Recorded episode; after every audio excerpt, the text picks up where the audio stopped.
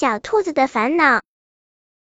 森林里住着一只烦恼的小兔子，小兔子的烦恼总是那么多，解决完这个又会有那个，它非常沉闷。为什么别人看上去都是那么的快乐，而我的烦恼却会那么多呢？这天，外面的阳光格外舒服，小兔子独自摇摇晃晃的走在森林的小路上，心里还在想着它的烦心事呢。走着走着，小兔子感觉很累了似的，正好旁边有一个圆石头，小兔子就坐在圆石头上发起了呆。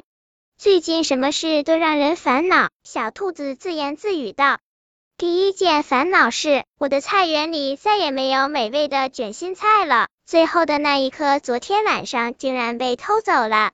用不着烦恼啊，亲爱的小兔子。一个小小的、听起来耳熟的声音说：“因为你菜园里的胡萝卜已经大到可以做汤了，不信拔一颗看看吧。”是谁在说话呢？小兔子站起来，东张西望，没有找到说话的人，于是它坐下来，继续想它的烦恼事。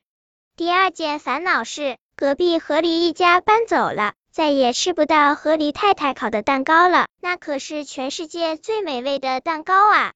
用不着烦恼啊，亲爱的小兔子。那个小小的声音说：“因为浣熊一家就要搬来了，听说浣熊太太做的草莓酱天下第一哟。”第三件烦恼是，我的鞋子被老鼠啃了一个大洞，再也不能穿了。用不着烦恼啊。亲爱的小兔子，因为你终于可以去买一双新鞋子了。你不是一直想要一双红色的运动鞋吗？第四件烦恼是，我是那么烦恼，可是身边连个可以安慰我的朋友都没有。谁说的？亲爱的小兔子，你不是一直坐在我的贝壳上吗？小兔子大吃一惊，跳了起来。原来它坐的不是什么圆石头，而是好朋友小乌龟。真是太好笑了！小兔子和小乌龟抱在一起笑啊笑啊，一直笑到肚子都痛了。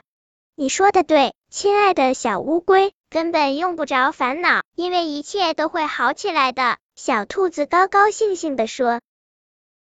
本篇故事就到这里，喜欢我的朋友可以点击屏幕上方的订阅，关注我，每日更新，不见不散。